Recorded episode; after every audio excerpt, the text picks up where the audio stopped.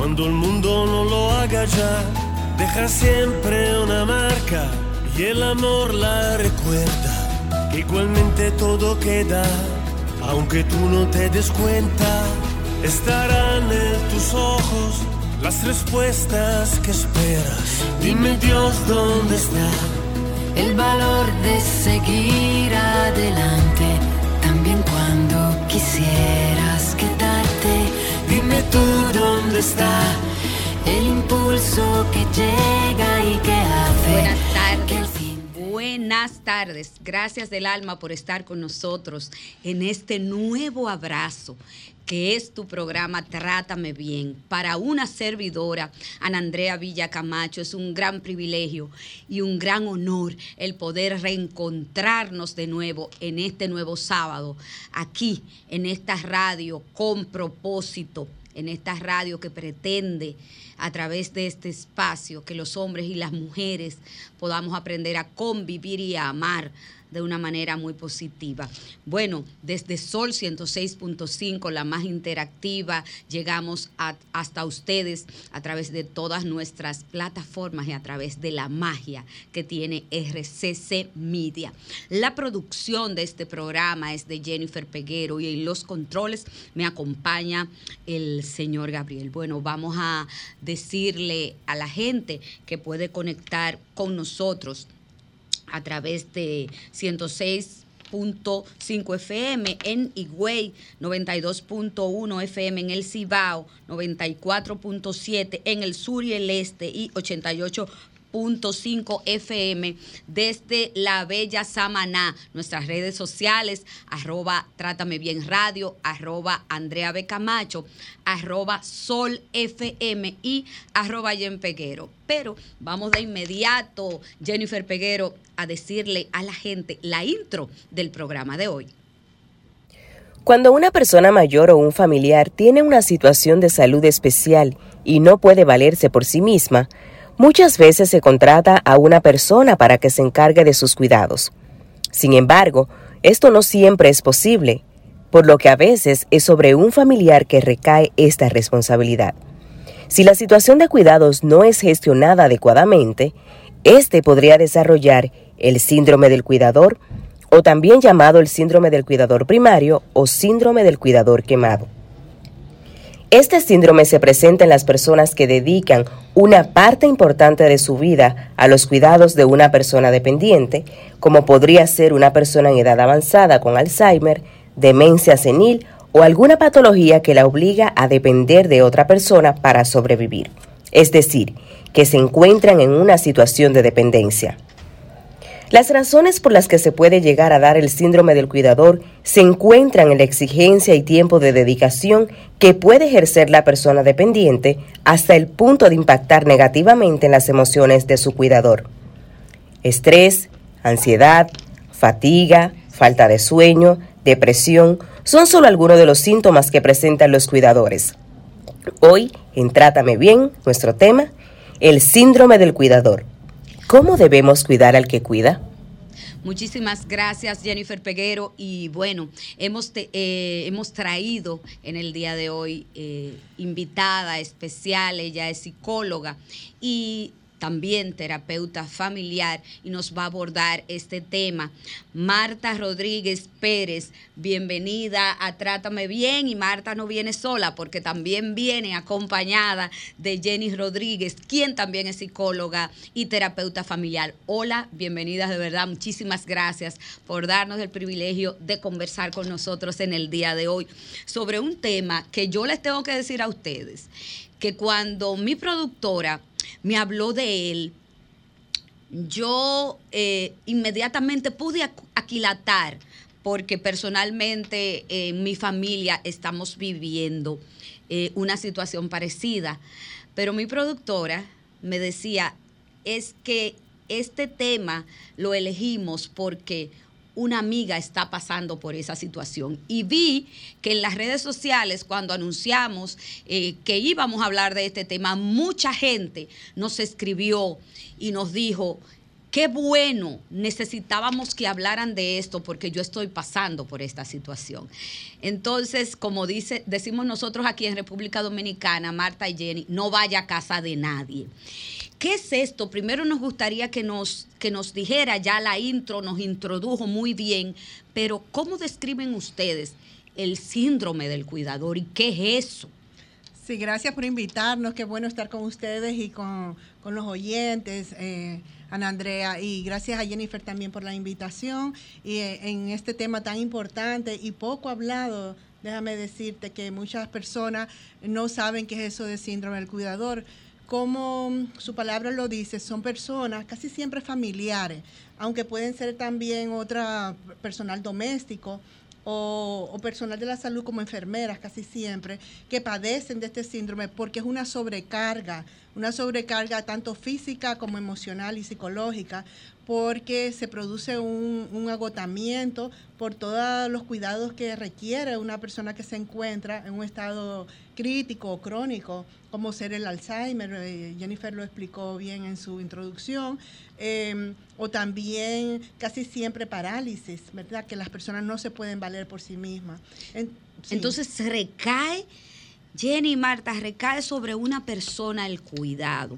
Generalmente pasa en muchas familias que nos están escuchando en este momento, sobre todo, que llega, eh, puede ser hasta nuestros adultos mayores, que llegaron a una etapa de la vida, porque es así, eh, que ya no se pueden valer por sí mismos.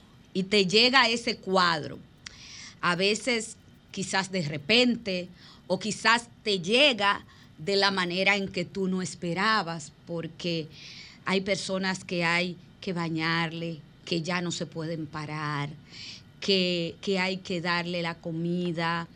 Eh, y sobre todo, principalmente en este tema del Alzheimer, que a veces es tan difícil de manejar, porque aunque uno ha escuchado este término, realmente cuando te toca en la vida real, tú no sabes cómo vas abordar esto y a trabajar esto. Exactamente.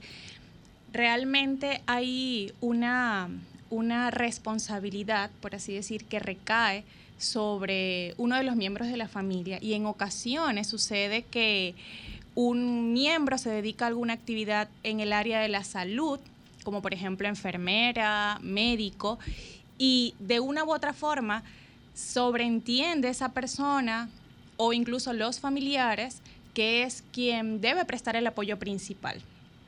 Entonces, a ver, Jenny, a ver, Jenny, tú lo que me estás diciendo es que en cualquier familia de Gascue, como decíamos nosotros antes, hay una persona con una situación que no puede valerse por sí misma y una sola persona, muchas veces, tal vez, recae de toda la familia sobre esa persona, se da el caso, que recae toda la responsabilidad.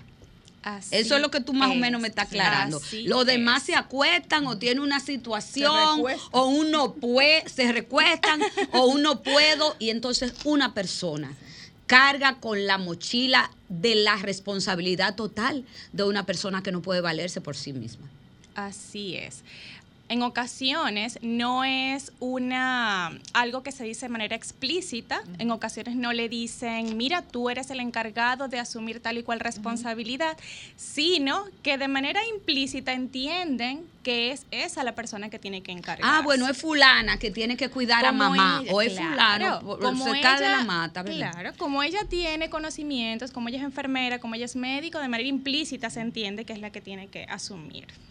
También, además, eh, son personas que, generalmente son buenas, tú sabes, que, han sido apegadas a, esa persona o que es mujer, que los demás son hombres. Entonces, por el sexo también, vamos a decir, se asignan las responsabilidades de cuidador. Ciertos roles. Por, esos roles. Yo he notado, Marta, yo voy, por ejemplo, a las, veo en las consultas médicas que muchas mujeres llevan a sus madres a los, a los médicos y, yo las veo cuidándola y yo veo ese cuadro y digo, ¿y dónde están los hijos varones?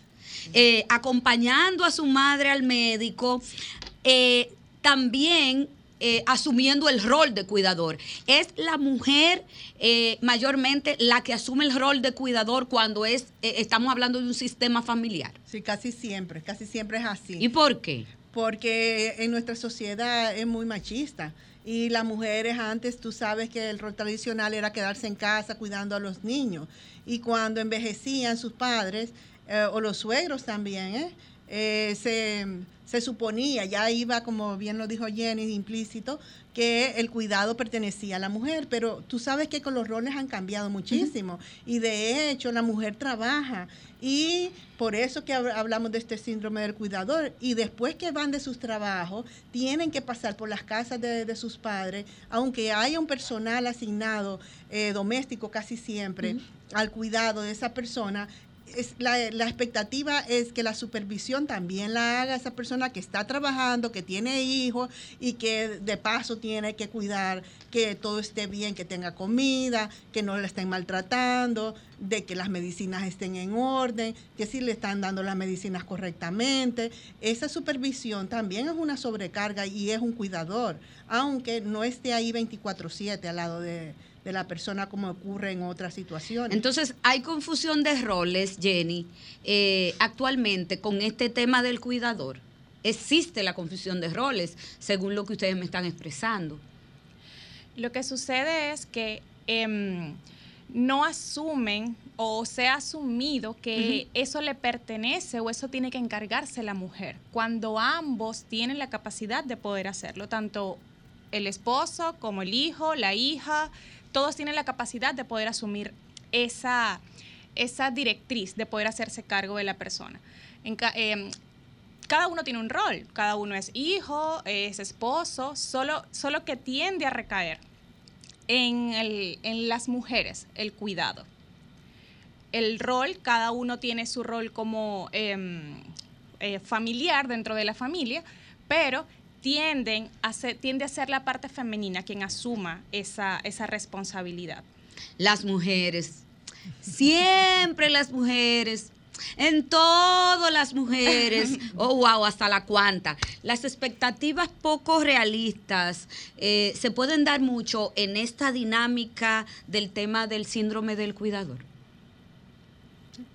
Sí, eh, realmente sí. Fíjese que lo que sucede particularmente con el cuidador, él mismo también tiene expectativas poco realistas. Cree que tiene el deber de suplir, de cuidar, de prever, y eso es una expectativa poco realista, porque como seres humanos es muy poco probable que nosotros podamos llenar todo lo que conlleva una persona que tiene una, situación eh, de salud. Entonces, hay expectativas poco realistas en el cuidador y en las personas que están alrededor del cuidador. Muchos cuidadores esperan que su participación tenga un efecto positivo en la salud y la felicidad de la persona. Este nivel de expectativa en una situación que se está dando real, humana, ¿cómo lo maneja el cuidador? déjame explicarte eso. Sí. Muchas veces el cuidador es una especie de superhéroe se cree él mismo o ella misma, en este caso, que somos la mayoría de las mujeres, que ella puede suplir todas las necesidades de la persona enferma o del adulto mayor en estos casos, ¿verdad? La mayoría de los casos. Y eh, se sienten mal aceptando de que en realidad no pueden.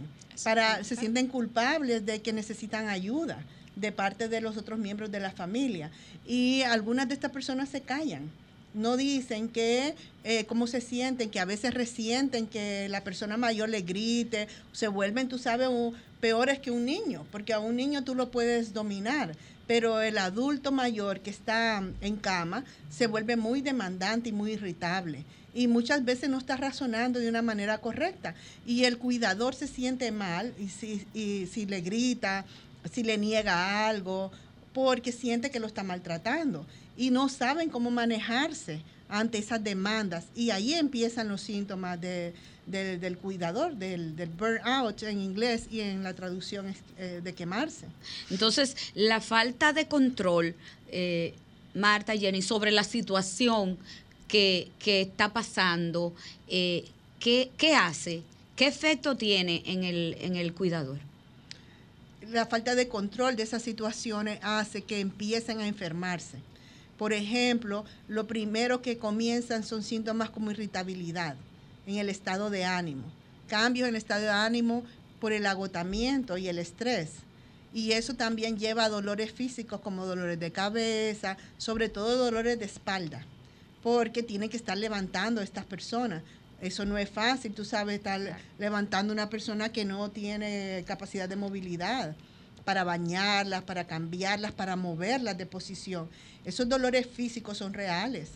Muchos cuidadores se sienten frustrados eh, por falta de dinero, señores, por falta de recursos, habilidades para planificar, eh, gestionar y organizar el cuidado de los seres queridos.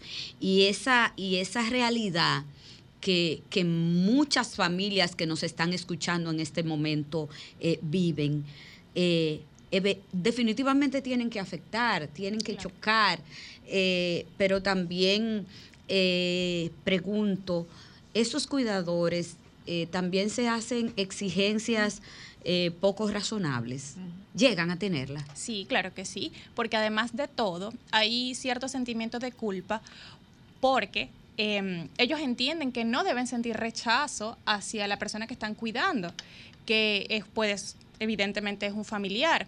Ellos más bien se cuestionan cuando se sienten frustrados, cansados, enojados, porque realmente consideran que no es... Eh, que no está bien sentirse, eh, sentirse mal. Por el contrario, tienen que dar la milla extra. Entonces, son expectativas poco realistas y eh, exageradas para lo que un ser humano comúnmente puede, puede dar o puede hacer. Pero también se da que eh, cuando esa persona tiene toda la carga económica muchas veces, de cuidado, a veces se da que tienen que buscar otros, cuida, otros cuidadores que le ayuden a poder eh, tratar y, cuidar a la persona eh, querida que está en condición de no valerse por sí misma porque muchas veces no pueden solos o no pueden solas. Entonces, eh, hace mella en el bolsillo. te crea eh, inclusive sentimientos encontrados. Eh, ¿Quién cuida al cuidador? Pregunto. ¿Y a ellos quién los cuida? Sí, eh, por eso que estamos hablando de este, de este tema, porque tenemos que traer a conocimiento del público que es necesario que ellos mismos entiendan y acepten que necesitan ayuda, que deben cuidarse, como nos cuidamos todo el mundo, tú sabes, ir al salón, hablar con amistades, socializar, que de vez en cuando vayan a hacer ejercicio, caminar, salir al aire libre, tener un tiempo de esparcimiento. Es importante tener una vida normal porque eh, ellos mismos tienen que tener mayores fuerzas porque tienen que cuidar a ese ser querido. Entonces no pueden descuidarse porque no van a servir ni para ellos ni para la otra persona. Ahí voy. Marta, cuando el cuidador no se cuida porque entiende que cuidarse, distraerse y, ocupar de, y ocuparse de, de ella o de él es faltar o es no ser leal al sentimiento de protección que yo tengo y responsabilidad sobre ti. Entonces el cuidador se olvida de sí mismo o me equivoco. No, no, no te equivocas. Realmente el cuidador tiende a olvidarse de sí mismo y es lo que hablamos de ese sentimiento de culpa o esa, em, esa sensación de culpa donde considera que toda su atención, toda su energía debe ir dirigida hacia la persona que están cuidando.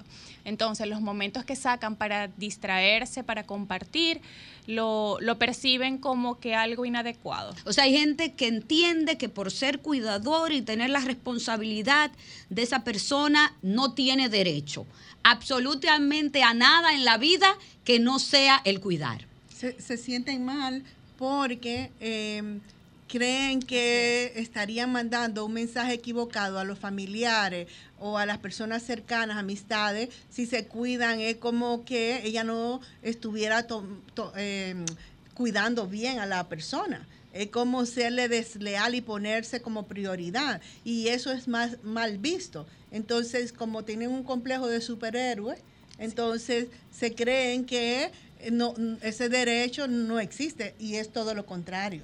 Bueno, con esa reflexión de complejo de superhéroe o superheroína, me voy a comerciales. Esto es Trátame bien, no le cambie. ¿Se oye como raro en español? O yo lo escucho raro. no, síndrome del quemado. O sea, y yo, a mí, por ejemplo, en, en mi caso, tengo 18 años en el Ministerio Público y lo escuché desde que llegué allá. Que no, que fulana se quemó. entonces, puede pasar con los, las enfermeras, puede pasar con las señoras que nos ayudan en la casa, que también tienen que coayudar con, el, con el cuidado de esa persona eh, que está imposibilitada de, poder cuidarse a sí misma. Entonces también le puede pasar a ellos, a ellos le llega también. Sí, claro, este es muy común. Aquí pasa, aunque cuando la demanda es, es mucha, están sobrecargadas. Eh, eh, no necesariamente son cuidadores o, son cuidadores también, pero sobre todo con niños les, les pasa mucho al personal doméstico, que la demanda es demasiado, entonces sí se, se queman. Y, muchos de los síntomas, te voy a decir algunos que lo, para que lo reconozca. Claro que sí, dale. Eh, eh, irritabilidad, dolores de cabeza, dolores en todo el cuerpo, sobre todo dolores de espalda, musculares, dolores en las piernas, pérdida del cabello, Em, problemas en la piel, esos son los físicos. En los psicológicos tenemos depresión, ansiedad, eh, idea suicida, eh, deseo de dejarlo todo y salir corriendo. Eh, como abandonarlo todo, ¿no? Esos son solo algunos síntomas, Marta, que pueden ser otros.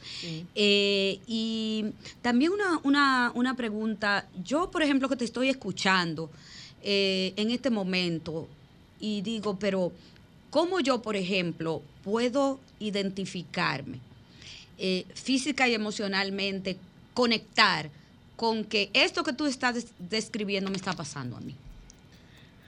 Cuando uno se siente ya demasiado cargado, casi siempre sobre el tiempo y poco a poco, no es eh, de una vez, es a partir de, la, del tiempo que mm, la persona va dejando y abandonando los intereses y va cambiando su estilo de vida y va recluyéndose y aislándose de todo y sintiéndose que su vida cambió. Así es. Em, fíjense que uno de los, de, los, de los elementos importantes a tomar en cuenta con este tipo de sintomatología es que no se dan de una sola vez, son progresivas. Entonces, el desgaste... No es que yo voy a sentir todos estos síntomas de una vez, ya yo digo, tengo el síndrome del cuidado. No, porque sucede que nosotros, al, por ejemplo, en la posición de cuidador o en la posición de empleado, de trabajador, eh, constantemente queremos sobreponernos a los síntomas. Queremos decir, yo puedo, yo puedo dar más, em, esto es solo un momento. Entonces, esto hace que los síntomas aparezcan de manera paulatina y se da el quemado porque ya digamos que hay una cantidad de tiempo significativa eh, manteniendo los síntomas, queriendo hacer como un soporte. Y realmente cuando la persona ya identifica que está quemada es porque ya hay un conjunto de, de síntomas que en cierto aspecto inhabilitan. 809-540-165 y 1809-200-165 es el teléfono para que te puedas comunicar con nosotras a cabina. Eh, problemas de memoria y dificultad para concentrarse, em, molestias digestivas, palpitaciones, temblor en las manos, eh, café, tomar mucho café de manera excesiva, alcohol o tabaco, pastillas para dormir o medicamentos, eh, pequeños accidentes, pérdida de interés en las actividades, como tú decías, Marta, que antes nos parecían interesantes, son algunos de los síntomas que describimos. Pero antes, señores, me fui para la calle. Hola. Vuélvanos a llamar. Mire, entonces, eh, yo descrito esto, descrito esto, eh, ¿qué secuelas me podría eh, dejar como cuidadora el yo caer en este síndrome? Un momentito. Hola. Buenas. Sí, buenas. Sí, estás en el aire, cuéntame. Gracias. Mire, todos esos síntomas que ustedes están describiendo, sabe que eh, la ciudad se ha expandido mucho en asuntos de eh, torres y edificios. Y habemos un grupo de personas que administramos torres y edificios. Entonces, esos administradores de torres y edificios trabajamos 24 horas a la ETA, a de que si se dañó una bomba, que si se le fue la luz porque no hay planta, que si el muchacho faltó y se va a quedar el edificio solo. Entonces, todos esos síntomas que ustedes están describiendo, lo siente una persona que está haciendo este trabajo de administración de edificios. Porque cuando tú tienes 5, 10 o 15 edificios donde cada uno tiene 15, 20 personas, y tú tienes que, aunque tengas personal, atenderla a toda su demanda. Eso es un trabajo que es, la gente no lo valora, pero eso es una cosa terrible, terrible para todos. Muchísimas gracias. Bueno, Marta, tú ahorita hablabas también del síndrome del quemado, no necesariamente para el que está cuidando a alguna persona con situación de salud. Sí, sí. Eh, además de eso, usted no cuida a una persona en específico usted cuida a muchas familias que viven, que son condóminos y que viven en ese edificio. Entonces, la responsabilidad es mucho mayor, es un buen ejemplo de lo que es el, síndrome del quemado. Usted tiene toda la razón.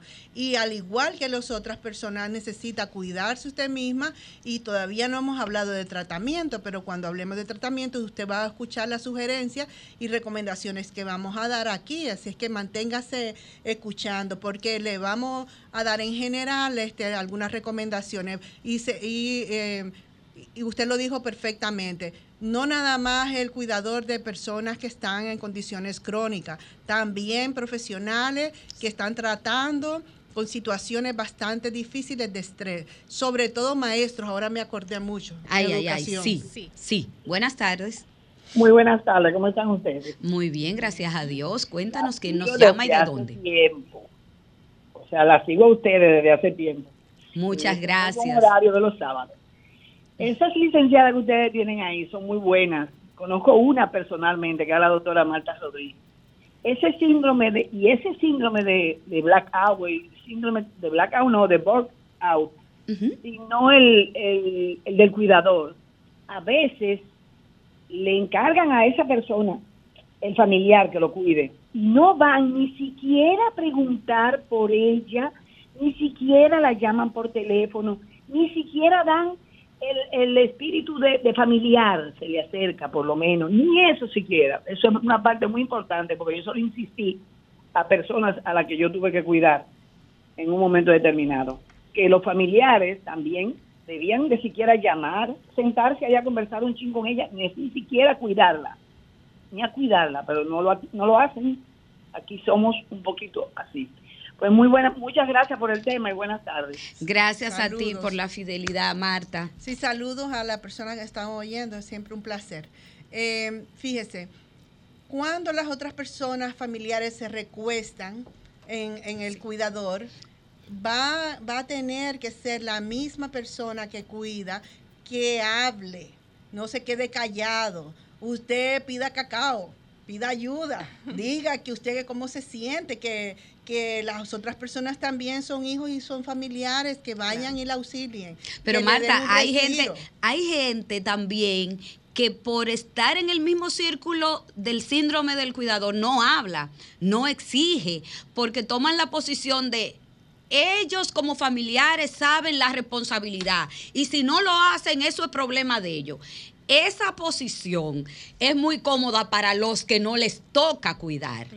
¿Qué tú le dices a las personas que piensan así, que son pila de gente que nos están escuchando? Sí, también a las demás personas, ¿verdad? Tienen que ser un poco más condolentes con la persona, ponerse en el lugar del otro, porque acabo de decir que la misma persona, el cuidador, tiene que abrir la boca, tiene que decir cómo se siente y qué es lo que necesita. Pero los que no son cuidadores. Los que no son cuidadores, gracias. también, también, óigame tenga usted un poco de conmiseración con su pariente. usted también es responsable. Y si usted me está oyendo ahí, amigo, eh, oyente y amiga, ponga su mano, denle una manita a esa persona que en determinado momento, la persona que está enferma ahí tuvo una obligación con usted y la cumplió. Ahora es su turno, sobre todo hablamos de los adultos mayores, es su turno de usted compensar moralmente a esta persona que lo necesita. Así es que no espere que lo llamen, asómese y preste una mano. Hola, buenas.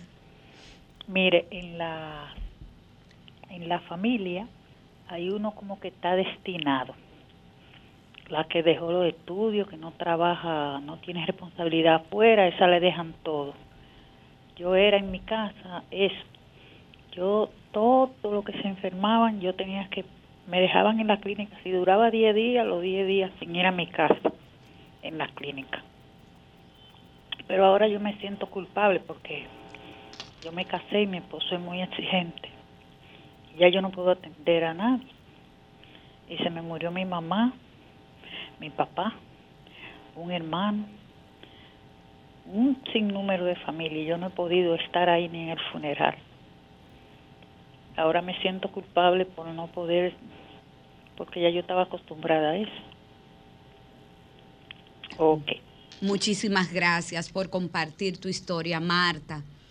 Sí, no, hablamos anteriormente, fíjese, señora, qué pena que usted se sienta culpable. No se sienta culpable, porque en determinado momento usted pudo, eh, cuando usted pudo, eh, también cuidó, también estuvo presente, también dijo yo puedo, aunque, eh, como usted bien lo dijo, la destinaron a eso porque quizá usted tenía más tiempo y las demás personas, aunque no es real, todo el mundo tiene la responsabilidad, pero como dijimos anteriormente, recayó en usted eh, esa responsabilidad. Ahora es su turno de usted cuidarse.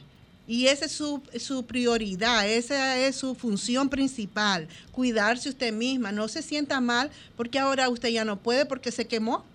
Eso fue lo que le pasó. Usted se quemó y ya quemada no sirvió para más nadie, ni siquiera para usted misma. Mire cómo usted está diciendo que usted se siente mal porque no puede ir. Si no puede, no puede. Lo importante es quién está para usted ahí. ¿Quiénes de esas otras personas, esos familiares, están para cuidarla a usted y ayudarla a usted? Uy, uy, uy. Eso sería interesante saber. Buenas tardes. Sí, buenas tardes. Hola. Yo quisiera expresarle, comunicarle a ustedes, compartir con ustedes el sentimiento mío, que es como diferente. Cuéntanos. O sea, yo, yo estuve cuidando a mi mamá, a mi papá, a mi hermano. Se murieron uno detrás de otro uno detrás de otro.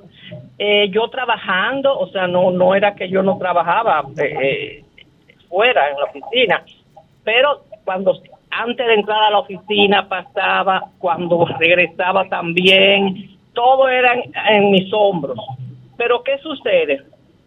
Que ya ellos se murieron y yo me siento inútil, yo siento que yo no le intereso a nadie, que nadie me necesita, que yo soy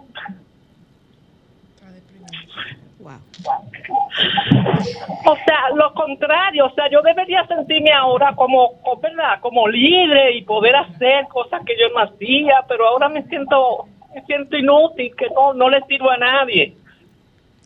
Déjame hablar un poquito. Te abrazamos desde aquí, te abrazamos desde aquí, recibe ese abrazo que de esos que te rompen los huesos, porque eh, de verdad que eres admirable. eres admirable y tu conducta eh, dice mucho de una persona totalmente empática y humana.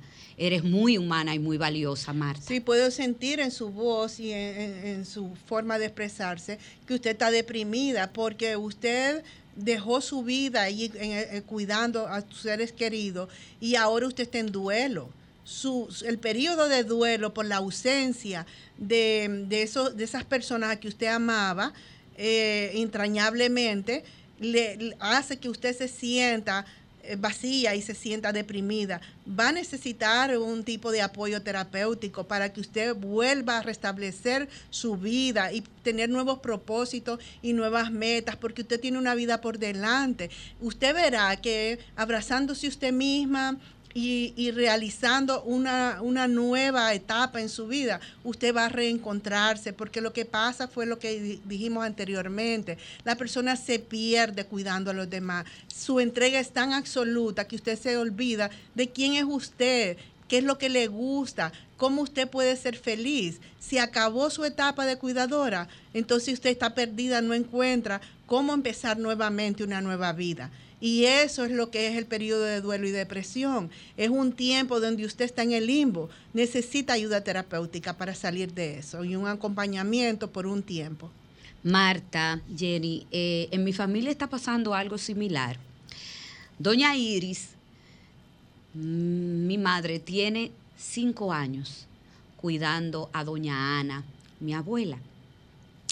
Y ha llegado un momento en que ella me ha dicho, yo leí un libro que se llama El síndrome del cuidador. Y dice el libro, me dice doña Iri, que dice el libro que llega una etapa del ciclo del cuidado en el que el cuidador tiene, viene presentando los mismos síntomas de la persona que está atendiendo. Eso en la vida real se da con mucha facilidad, o sea, se da a cotidiano aparentemente es como una somatización que tiene eh, el cuidador de los síntomas que está que tiene la persona pues que, que está cuidando. Sí puede ocurrir sí puede ocurrir. Ahí em, entran mecanismos psicológicos bastante importantes. Sí en este tipo de casos siempre es importante hacer un alto que la persona pueda identificar que los está experimentando y que pueda contrastarlo con ayuda de otra persona, porque en ocasiones los experimenta y entiende que es que se está enfermando, no logra diferenciar cuál es la realidad, qué es lo que está pasando y que él está somatizando de la situación que está ocurriendo. Entonces sí puede ocurrir y es importante que pueda diferenciarlo. ¿Cómo lo diferencia? Con ayuda de otra persona. Secuelas eh, del síndrome del cuidador. ¿Cuáles son? Bueno, acabamos de escuchar un ejemplo bien claro de la secuela de la señora de está en un periodo de duelo, ¿verdad? Donde la depresión es lo que asoma. Entonces, una de las secuelas más grandes es sentimiento de culpa.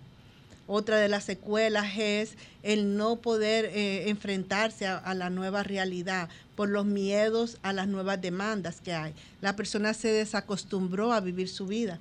Ya no existe ese, ese tipo de rutinas que, lo ayudan a cuidarse a sí mismo. Y la, es más, que las personas se sienten mal si volvieran a, empezar a, a, reconstruir su, su sociabilidad su vida social. Entonces, ese sentimiento de culpa, ese, ese no darse permiso, la única manera es a través de un tratamiento psicológico, terapéutico. Oh, wow, señores, me voy a una breve pausa, volvemos de inmediato.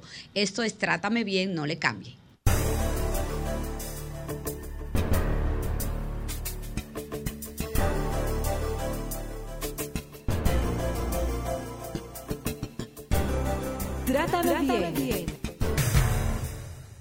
Continuamos con nuestro tema de síndrome de el cuidador y hablamos con Marta Rodríguez y Jenny Rodríguez, quienes son psicólogas, terapeuta familiar. Y bueno, hay algo muy importante, Marta, que hablábamos fuera de el aire, ¿verdad?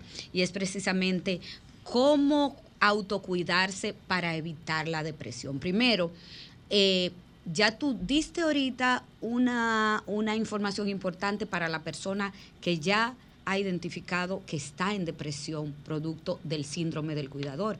Pero ¿cómo evitar caer? ¿Cómo evitar quemarse cuando yo estoy en esta situación? Y si es posible. Claro que es posible. Primero reconozca que usted es un ser humano y que tiene límites. Usted debe de saber cuáles son sus límites.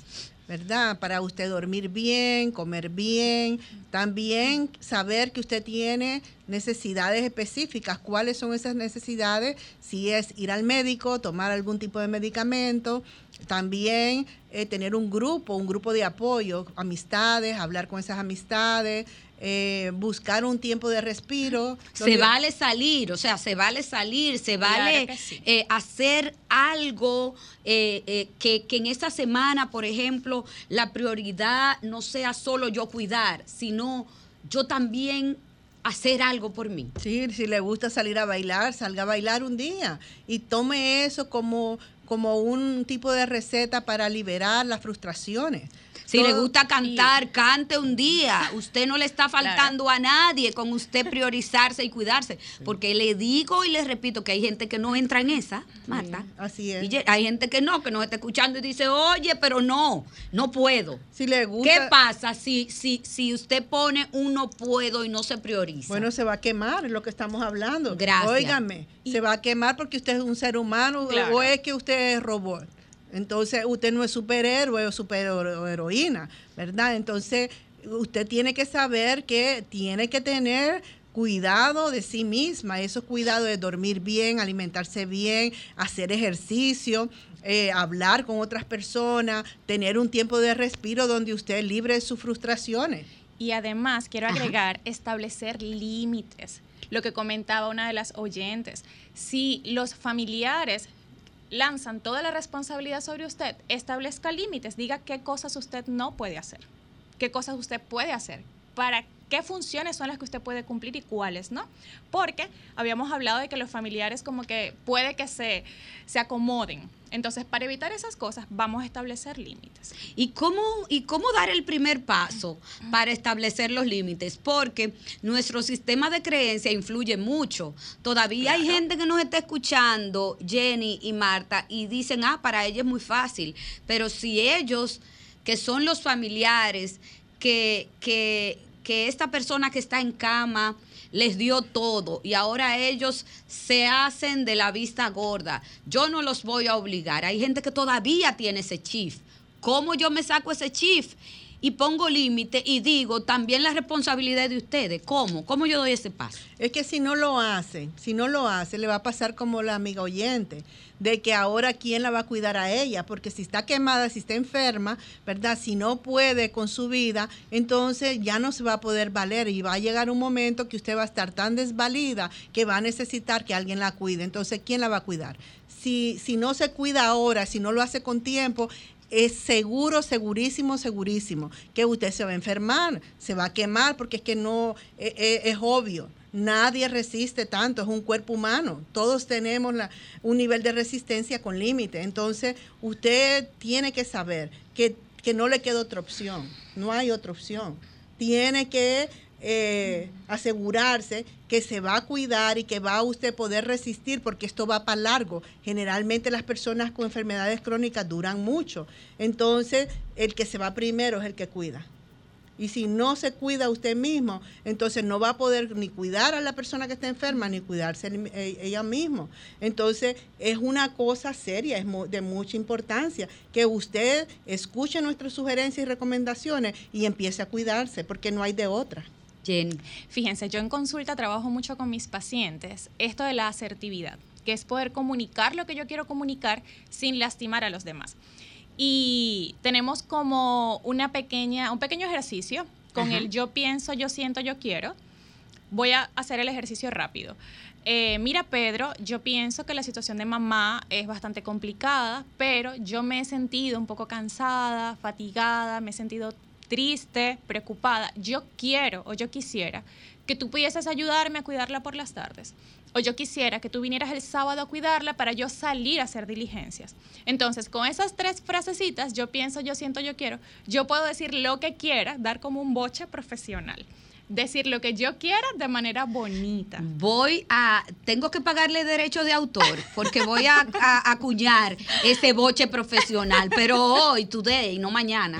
Entonces, pero, eh, eh, y, si la persona no quiere, y si el cuidador no quiere eh, poner esos límites, ¿qué hacemos? Porque eh, hay mucha gente que nos están escuchando que están ahí en esa parada. Hay rasgos de personalidad.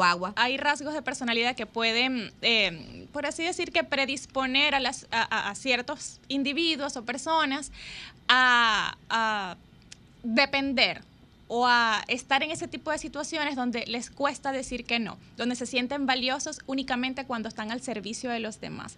Entonces, si hay rasgos de personalidad que pueden predisponerte a ese tipo de comportamiento, pero no quiere decir que sea saludable. Bien, las personas sí pueden hacerlo, pero no quiere decir que sea saludable y no quiere decir que van a estar exentos de quemarse. Marta, ¿dónde conectar contigo? Las personas que, nos están escuchando, que definitivamente nos dejan ustedes dos como profesionales, eh, claramente establecido de que si estamos en, ese, en, en esa escena, tenemos que buscar ayuda de inmediato antes de salir de la escena nosotros, ¿verdad, Marta? ¿Dónde contactarte a ti y a Jenny? Mi práctica privada está en el edificio MedicalNet A en Piantini y es el 809-540-9100. Marta Rodríguez Pérez es mi nombre completo y así me van a encontrar en el listado de, de MedicalNet A. También este, estoy eh, dando citas virtuales. El tipo de apoyo terapéutico virtual se ha puesto muy de moda. Así y para los cuidadores viene muy bien porque tienen su tiempo muy limitado. Y en vez de perder el tiempo andando tú sabes, en, consultas eh, por el tráfico, nosotros estamos a la orden también a través de la consulta virtual en ese mismo teléfono, 809. 540-9100. Jenny, ¿cómo contactarte? Bien, eh, yo tengo práctica em, virtual de igual manera. Estoy en Instagram como psicognitiva.dr y mi número de teléfono es 809-386-5704. Trabajo de igual forma con la licenciada Marta. Y hay algo importante que viene mucho al caso. Em, actualmente me desempeño trabajando con adultos mayores que están en casa, que no tienen esa, esa facilidad de poder salir a ciertos sitios. Eh, es muy importante brindar al adulto mayor el acompañamiento psicológico, porque nos hemos olvidado un poquito de eso y es necesario, que ellos ya ellos van ya recogiendo lo que vivieron en su vida y necesitan el apoyo. Señores, muchísimas gracias. Gracias Marta Rodríguez, gracias Jenny Rodríguez por este gran programa y esta oportunidad que nos han regalado. Prometo que en nuestras redes sociales, arroba Trátame Bien Radio y arroba Andrea. Camacho, vamos a colocar los contactos, eh, señores, y teléfonos y vías de comunicación con estas dos grandes expertas para que usted que no ha caído en el síndrome del quemado o que ya cayó pueda tener una oportunidad de, de luchar por su bienestar. Hasta la próxima semana, señores. Sol presentó Trátame bien, Trátame, bien, de la mano de Ana Andrea Villacamacho. Trátame bien, Trátame bien, porque ya basta de silencios que duelen y matan.